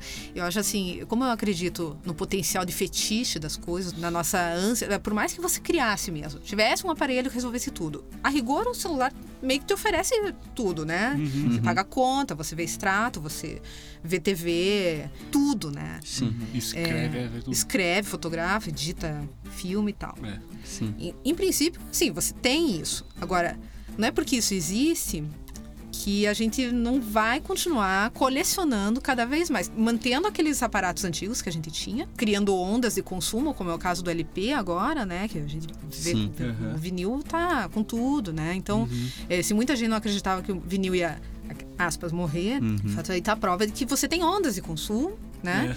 E que, assim, existe a questão do fetiche muito presente. Então você fala, pô, pra que eu vou jogar esse videocassete aqui? Isso aqui pode ser uma coisa legal depois no futuro e tal. Vamos ver como é que isso se dá É depois. retrô, né? É retrô, é super legal. De repente, eu- não é que nem a geladeira que eu posso transformar em bar pra minha sala, mas, né?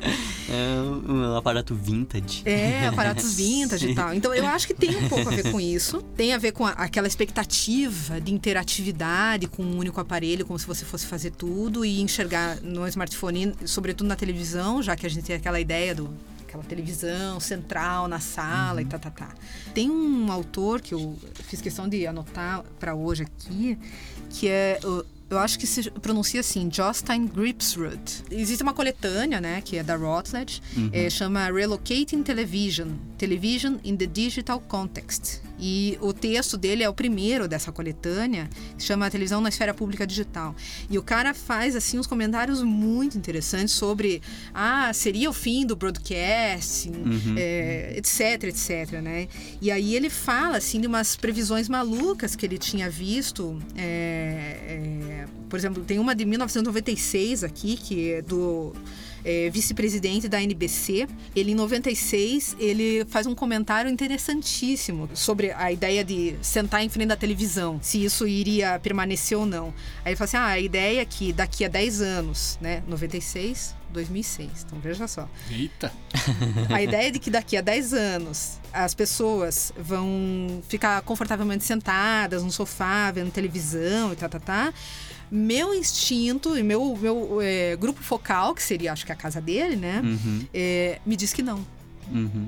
Que não haveria isso, esse hábito de sentar e ver televisão. Ele fala assim: as pessoas vão, vão ter a expectativa que a televisão atue como um computador pessoal. Esqueça a HDTV, é, esqueça a televisão interativa, esqueça o universo de 500 canais. Ele É. falava isso em 96. Erro feio, erro rude. Por isso que é o problema da, da previsão das coisas, né? A gente né, não sabe o que vai acontecer amanhã, né? Aham.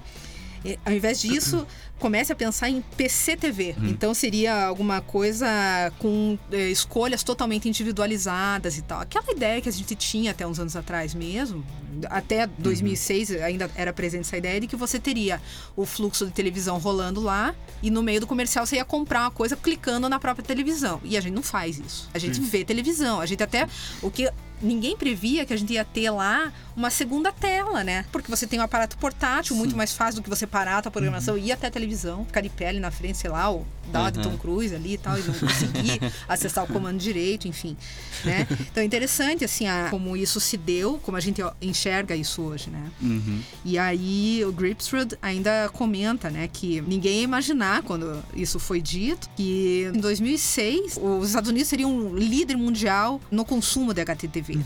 Aí eu lembrei da Copa do Mundo aqui no Brasil, a quantidade de aparelhos sendo ofertada e aparelhos cheios de funções e tais. Eu adorei aquela promoção. Se o Brasil ganhar a Copa, é um real. a É um TV. real a televisão, Nossa, né? adorei. Eu adorei Eu adorei por causa do 7x1. Por isso que a gente paga 7 mil por causa do 7 a 1, né?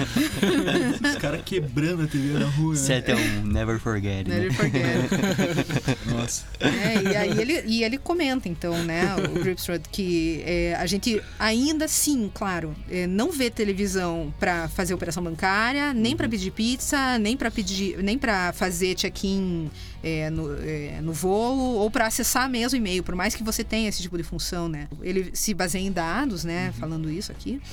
É, ele fala que é extremamente raro usar a televisão para esses serviços que são específicos da internet. Que mesmo com o uso crescente da internet, a televisão não necessariamente reduziu o seu consumo, digamos, né? Sim. Você tem cada vez mais, e aí ele até elenca ali um país nórdico e tal, que o índice de telespectadores aumentou e tal, de compra de televisão.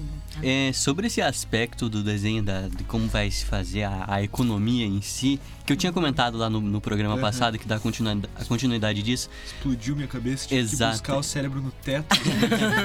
vem outra, vem outra agora. Vamos falar do David Bowie. Lá né? vem. É, o David Bowie ele tem um comentário muito interessante em uma época em que nem se pensava ainda sobre é, o, o streaming em si, mas ele fez um comentário sobre isso que eu acho que é muito pertinente aqui. Que ele falou sobre o futuro da música. Perguntaram pra ele, David Bowie, qual, qual é o futuro da música? E, e ele, muito sagaz, respondeu: Cara, a música no futuro ela vai ser consumida como a gente consome o gás, ou a TV por assinatura, ou enfim, as coisas vão ser por assinaturas. Você vai pagar e você vai ter direito a acessar aquele pacote, aquele banco de dados onde vão estar arma- armazenadas as músicas e tudo mais. Em que ano que ele falou isso? Eu, se eu não me engano, ele falou isso nos anos 80, 90, por ali. Ele Caraca. falou. lembrando, lembrando que ele é, ele é inglês, né? Sim. E lá o, o serviço de gás é diferente do que aqui. Lá Sim. você recebe em casa, né? Exatamente. Não é, é o cara do gás Não, que vende. Exato. É, não, não. então, a- mas ele falou, a distribuição vai ser como, como sabe, a assinatura das coisas. Então, e- assim, é, é muito interessante a gente trazer esse, esse ponto de vista sobre o- os futurólogos. Alguns acertaram, outros erraram. porque, assim, a gente teve uma entrevista aqui com o Faito, o blog do- da FAI, né? E fala, quando a gente veio gravar aqui com o Fumagalli, a gente teve essa entrevista com eles. E eles fizeram perguntas extremamente pertinentes, falando sobre a aldeia global do McLuhan e tudo mais. E, a gente, e eles perguntaram pra gente sobre qual seria a, a ideia que tem dentro do livro do Guia do Mochileiro das Galáxias que mais se aproxima com a realidade atual. E daí a gente, eu e o Paulo lá, né, redigindo a resposta pro Faito, inclusive tá no post se vocês quiserem ler a entrevista que a gente deu pra eles apresentando o nosso projeto. E a gente respondeu, cara, talvez, a gente foi muito futurólogo, mas talvez a coisa que mais se aproxima é o pensador profundo. O que, é o pensador profundo? É uma inteligência artificial singular que tem respo- as respostas para quase tudo ou tudo. E a gente falou, isso daí não é bem o Watson da IBM? Por que não? É o que mais se aproxima. Então veja que quando a gente faz essa, essa descrição de futuro, a gente vai, vai longe, dá 200 É. casts falando só de futuro. É, por isso que eu acho que, assim, é óbvio que a discussão sobre a relevância ou não, né? Se você vai ter uma multiplicidade de aparatos na tua sala, Uhum. ou se você vai ter, afinal de contas, um equipamento, que eu não acredito, um equipamento vai resolver toda a tua vida, porque a gente vai querer sempre ter mais coisas e tal. E nunca alguma coisa vai anular totalmente a outra, porque os usos que a gente faz desses aparatos é diferente, né? E depende também Uhum. De cada indivíduo, né?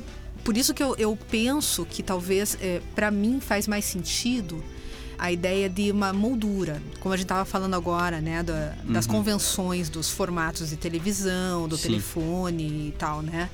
É, teve um artigo que, eu, que eu, eu ainda não publiquei, então não posso falar muito a respeito. Eu e o Marchione estamos é, fazendo esse artigo Olha lá. Que fala Imagina a porrada que vai ser isso. Não, mas é assim, é bem tímido, na verdade. Né? É, Aham, claro que é. Hashtag Mildon.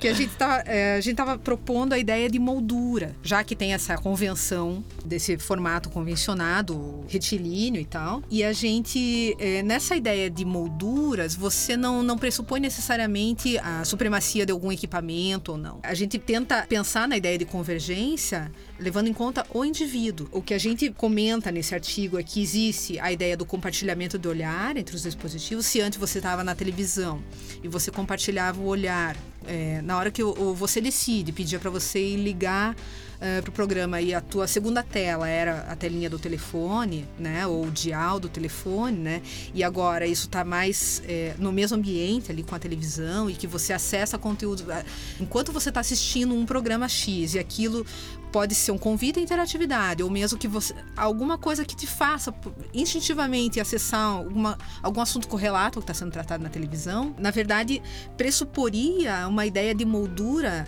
ampliada, que seria ela englobaria a moldura da televisão, a moldura dos aparatos que estão envolvidos naquela ação interativa tal, e uma moldura ampliada é, da, da ideia de coletividade, né? Porque se antes você tinha tele, eh, você assistia televisão em grupo na sala com a tua família e aquilo te dava uma impressão de, de um grupo é, identitário e tal, e é, obviamente quando você você expandia os comentários com a vizinha e tal, você acabava fazendo parte de um grupo maior, né? É, a ampliação desse, de, dessa noção de grupo hoje com a, a conexão, né? Uhum. Com, é, enfim, o digital fazendo parte da, do nosso, das nossas ações cotidianas. Então, assim, eu tô assistindo, eu posso estar assistindo televisão sozinha no meu quarto, mas eu tô em conjunto com o mundo inteiro. Né? Eu tô comentando a o que eu tô vendo na televisão, nesse momento com você que tá em outra cidade, e às vezes com alguém que eu nem conheço do outro lado do mundo, eh, por meio do Facebook ou eh, do, do que seja. Então a gente tenta pensar na ideia dos- de um frame eh, expandido mesmo, que não teria necessariamente uma forma de caixa, mas respeitando ainda a ideia de que você tem uma, uma convenção de um formato e que nós estaremos inseridos nisso. Então seria uma moldura abstrata Aham. tá? Essa é mais ou menos a ideia do texto que a gente está escrevendo. Então seria uma nova percepção de espacialidade, né? Você abstrair, se a gente já está abstraindo a ideia do celular como uma coisa diferente que a gente vai acessar, a gente não precisa conectar mais uma linha telefônica para entrar na net, né? Na web e tal. A gente está ali com aquilo. Morreu fazendo- o discador pop. Morreu o pop, né? Graças a Deus. Então, é uma nova percepção de espaço, porque aquilo não, não tem mais um limite físico, e de tempo também. Eu prefiro pensar nessa ideia de moldura espaço-temporal, Uhum. numa coletividade permitida pela, pela conectividade total. E que não necessariamente é, espera de um aparelho ou né, de, a- a- de um- agregar funções aí, alguma coisa que resolveria a nossa vida, pelo contrário. Sim, sim. Tem uma série que a gente assistiu junto esse tempo atrás, que era aquela Black Mirror, Uhum. que mostra o implante que eles rece- recebem no, no olho e a tela não. Ela acaba fugindo da moldura, ela faz parte do teu olho mesmo. Uhum. Então você Sim. tem acesso a tudo e a todos pelo Sim. teu olho. assim. Assistam. Assistam que vocês vão expandir muito do que a gente tá falando aqui. Que legal. Tem muita ah, coisa. mais uma série pra ver. Antes de, de a gente levar o programa aqui pro final, Uhum. só queria colocar mais uma coisinha que é a professora, ela, é, além de, de fazer parte dessa discussão, ela vai apresentar um congresso também, certo? Isso, a ver esse- com, com, a, com a cultura da convergência. Você vai Isso. discutir isso aí com, com o pessoal. É. Fala pra gente mais sobre o congresso em si, professor. Não, na verdade, assim, seria a proposta seria esse texto sobre as molduras. Estou tentando ver se eu consigo finalizar esse texto para mandar para um congresso. É, não sei se eu vou mandar direto uma revista científica. Isso vai depender, assim, da, da temática, como é que vai ficar e tal. Certo. Quando as pessoas me perguntam, né? Ah, puxa, teu, teu, é engraçado que o teu foco de. Você estuda comunicação, você Uhum. trabalha com comunicação, mas você estuda gastronomia, né?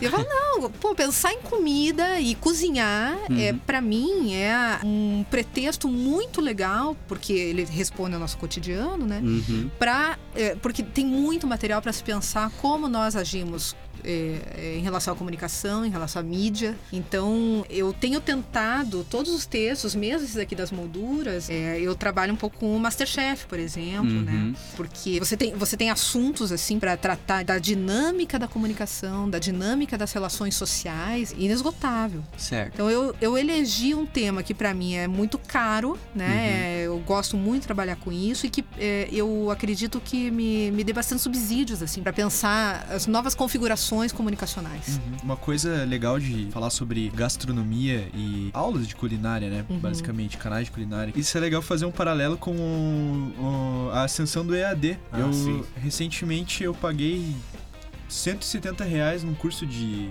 de web design, desenvolvimento de web, que eu pagaria talvez 2, 3 mil para fazer presencial e eu aprendo muito mais Uhum. com um vídeo, né? Em streaming, no caso. Em casa, se estiver na minha casa tomando meu café, Aham. e voltando no vídeo 300 vezes. Então é legal também pensar na- nesse efeito. Você pode pensar em processos de mediatização, em práticas comunicacionais eh, de um modo geral, né?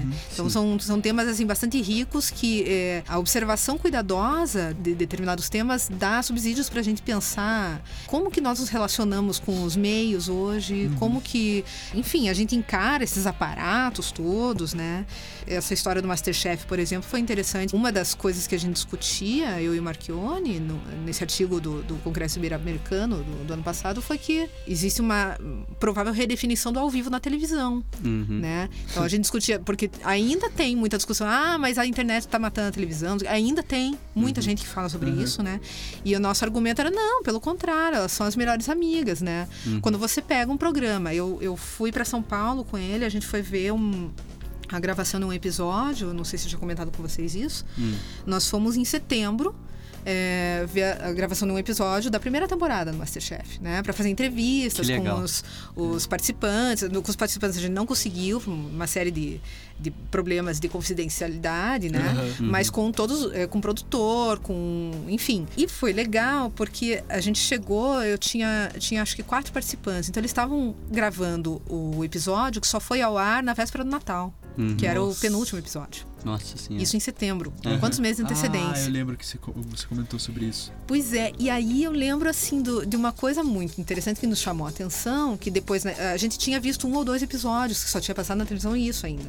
Aí eu fui vendo no decorrer do programa uma coisa muito interessante, que daí você tinha lá as interferências do Twitter, as redes sociais todas. Então você tinha chamadas para convite, com hashtag, com não sei o quê, e de repente a gente começava a ver, vai fulano, Uhum. torcendo por você. E fulano já tinha saído. Há meses fulano não tava mais lá.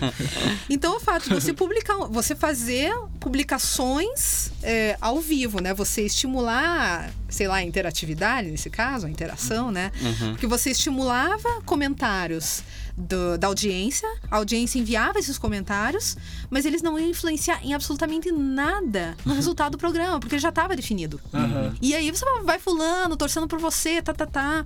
E aí tinha uns, uns gráficos também, assim, ah, quem você acha que ganha hoje? fulano ou fulano? Aí tinha lá tantos por cento pra um, tantos por cento pra... Mas escuta, eles já ganharam, já saíram, sabe? É muito legal, porque você atualiza como se fosse um- ao vivo Uhum. um conteúdo que tá gravado, que tá registrado já, já tá editado e tudo mais, né? Acabou de explodir a cabeça de muita gente agora. É. É muito legal isso. Tem a Então, questão da apresentação dos pratos também lá, que né, não é exatamente na hora que o prato foi feito. Não, e- é, vocês podem perceber que eles sempre produzem dois pratos, né? Eles empratam duas vezes. E aí, nesse momento, a, a- a gravação ela é pausada, e aí os participantes todos saem do set e ficam só os jurados, os três jurados ali. Eles experimentam os pratos, porque eles acabaram de ser feitos tal. E o outro prato, ele é fotografado tal, ele é né, trabalhado para poder mostrar depois na, Só pra show off. intervalo. É. E aí você tem aquela experimentação depois, fictícia, enfim, pra só continuar a narrativa. Aham. Mas é interessante isso. O que eu tenho sempre tentado pensar em é, é, culturas do digital, cultura tecnologizada, convergência, sobretudo com a presença da televisão. E a gastronomia, para mim, é um. Né? Então é nisso, nesse sentido que a gente tenta pensar Entendi. molduras, tá? Entendi. Então, pra, pra, pra fechar aqui, Paulo. Eu só quero deixar um disclaimer antes da gente fechar. Aham. Dizer que, já que a gente viu que as caixas pretas não são caixas pretas, são, são laranjadas. E, afinal de contas, Orange is the New Black. Eu não Parabéns, hein? essa. Nossa, essa foi boa. Fiquei segurando. o Caraca, essa foi boa. Minha próxima capa de celular vai ser laranja. Ai, ai. Caraca.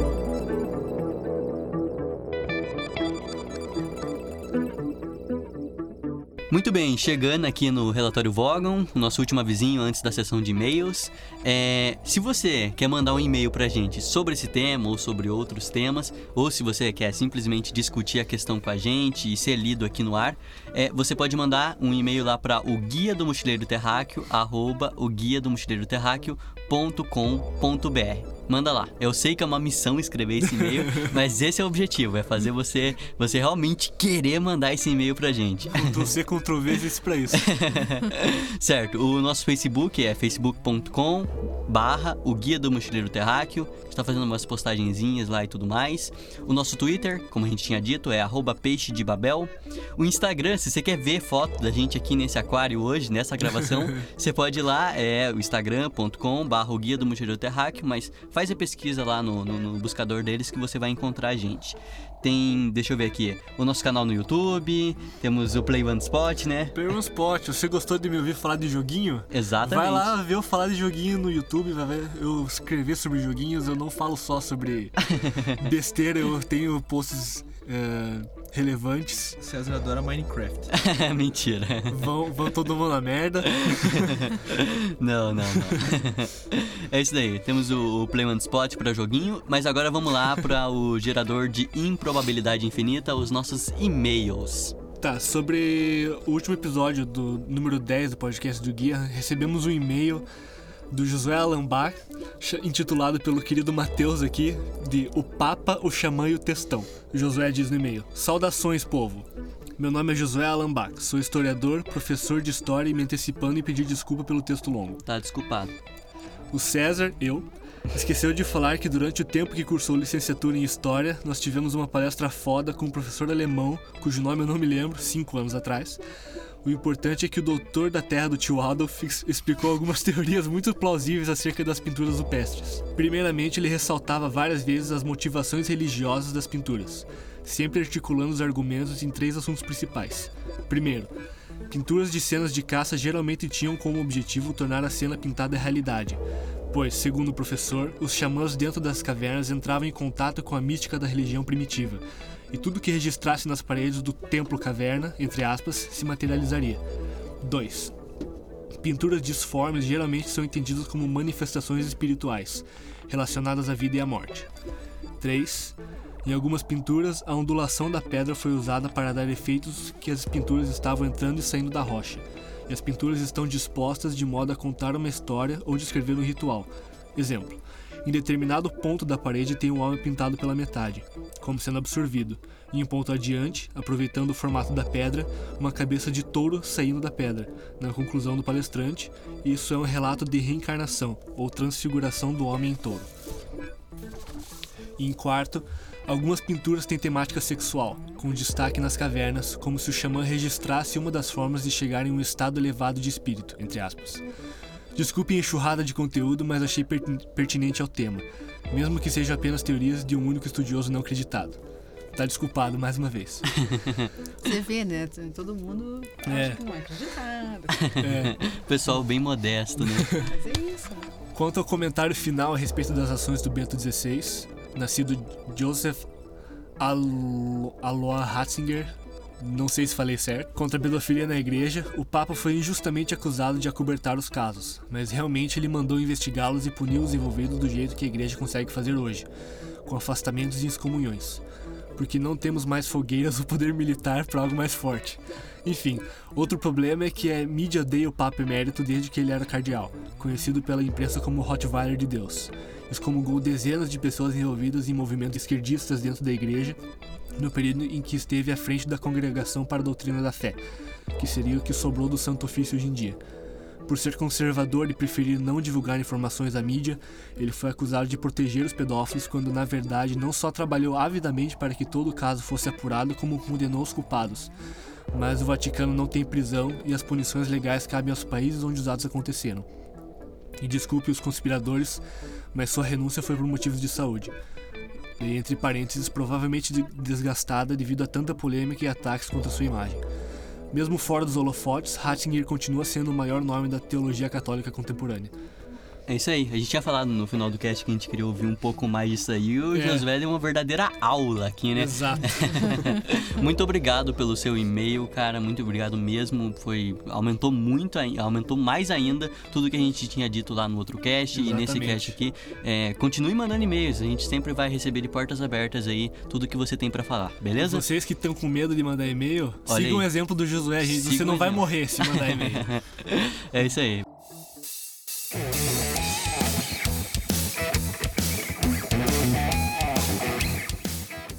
Agora chegamos às contribuições do guia, que é o momento onde cada um aqui que está participando do podcast traz para você, ouvinte, querido, algo legal que a gente viu nos últimos 15 dias.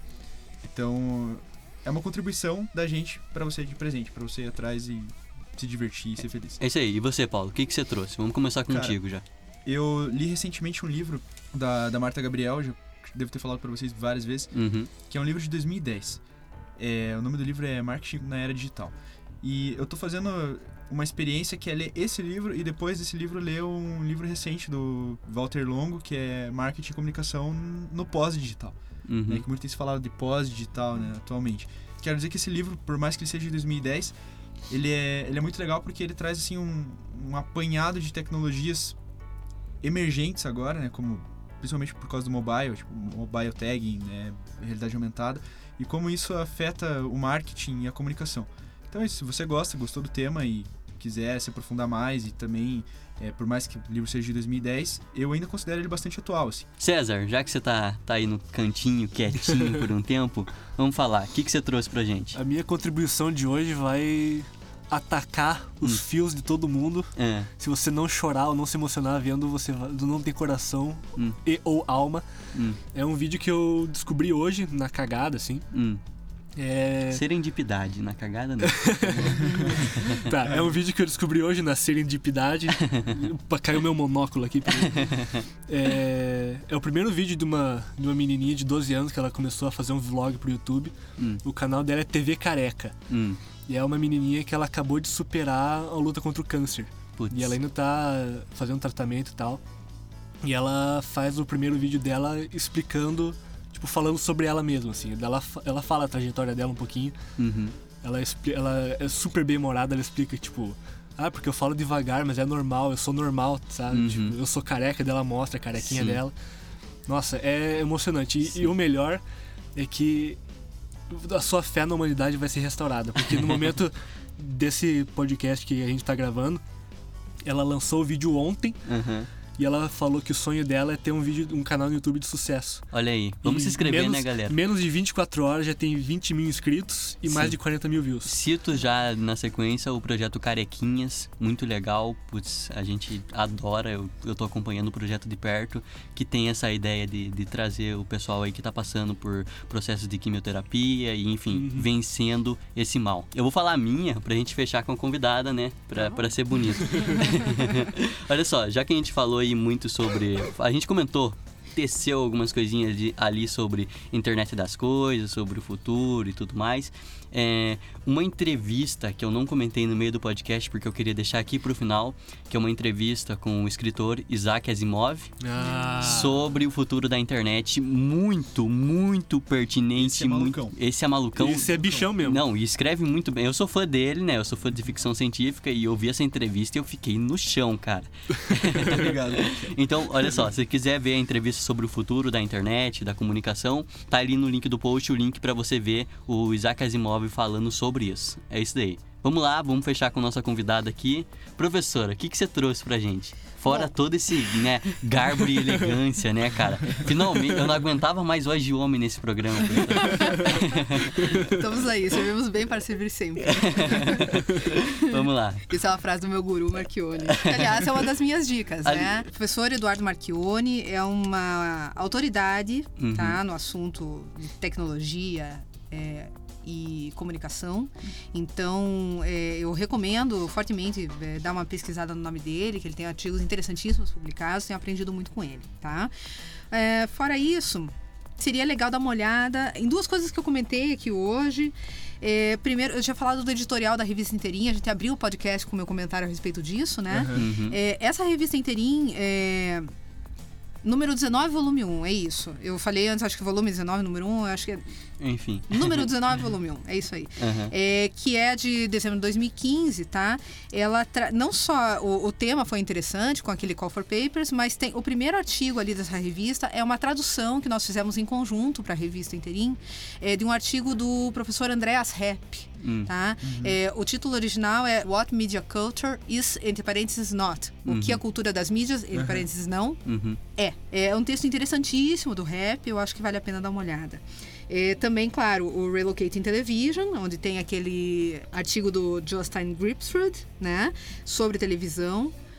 Falando em televisão ainda, né, já que o, o livro do Jenkins é um livro que a gente não, nunca vai ler assim como um, um ultimato, um, a palavra final, né? Na verdade, é para fazer pensar sobre convergência. Tem um livro sobre televisão cujo título é O Fim da Televisão, que é uma coletânea editada pela Confraria do Vento, é, organizada pela professora Ivana Fechini e pelo professor Mário Carlon. É, isso foi, acho que, o ano passado, é, ou retrasado, isso foi publicado.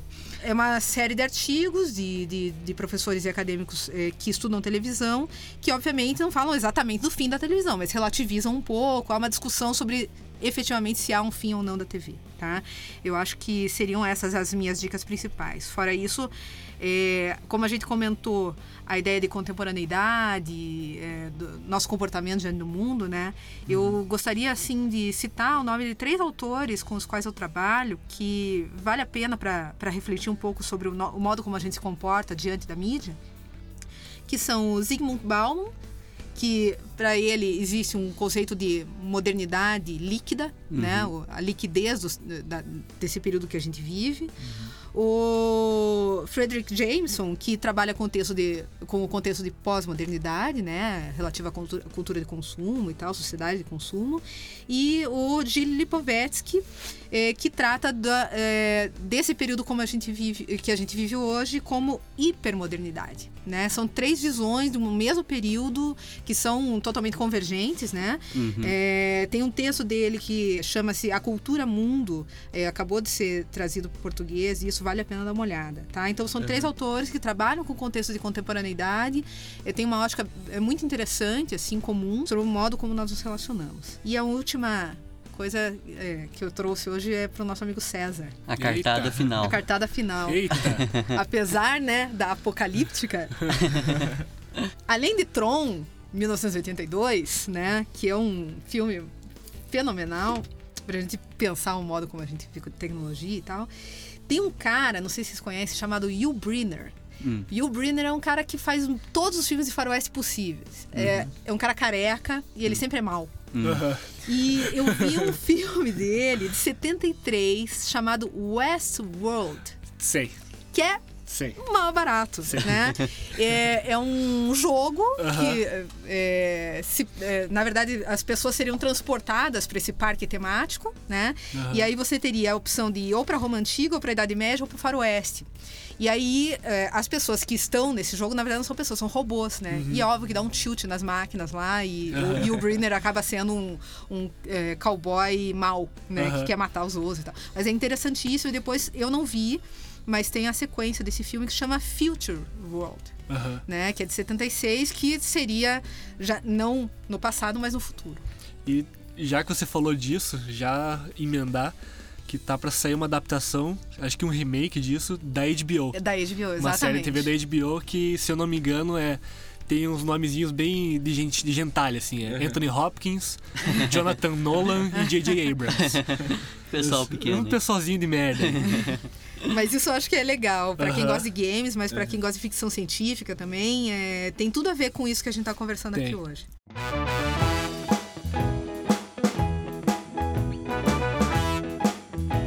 É, então, para fechar, eu gostaria de agradecer muito a sua presença, Carol. Para a gente é uma honra absurda ter você aqui falando do que a gente também adora conversar, que é comunicação, mídia e o universo e tudo mais. e é uma honra muito grande ter você aqui. Obrigado. Pra obrigado mim é uma super alegria. É uma, super, uma diversão. Tá é uma diversão, nossa. É. Mas é isso aí. Valeu? Vamos pro valeu? Vamos, valeu. Valeu, então. valeu, valeu, valeu, valeu, valeu, valeu, valeu. valeu. valeu. valeu.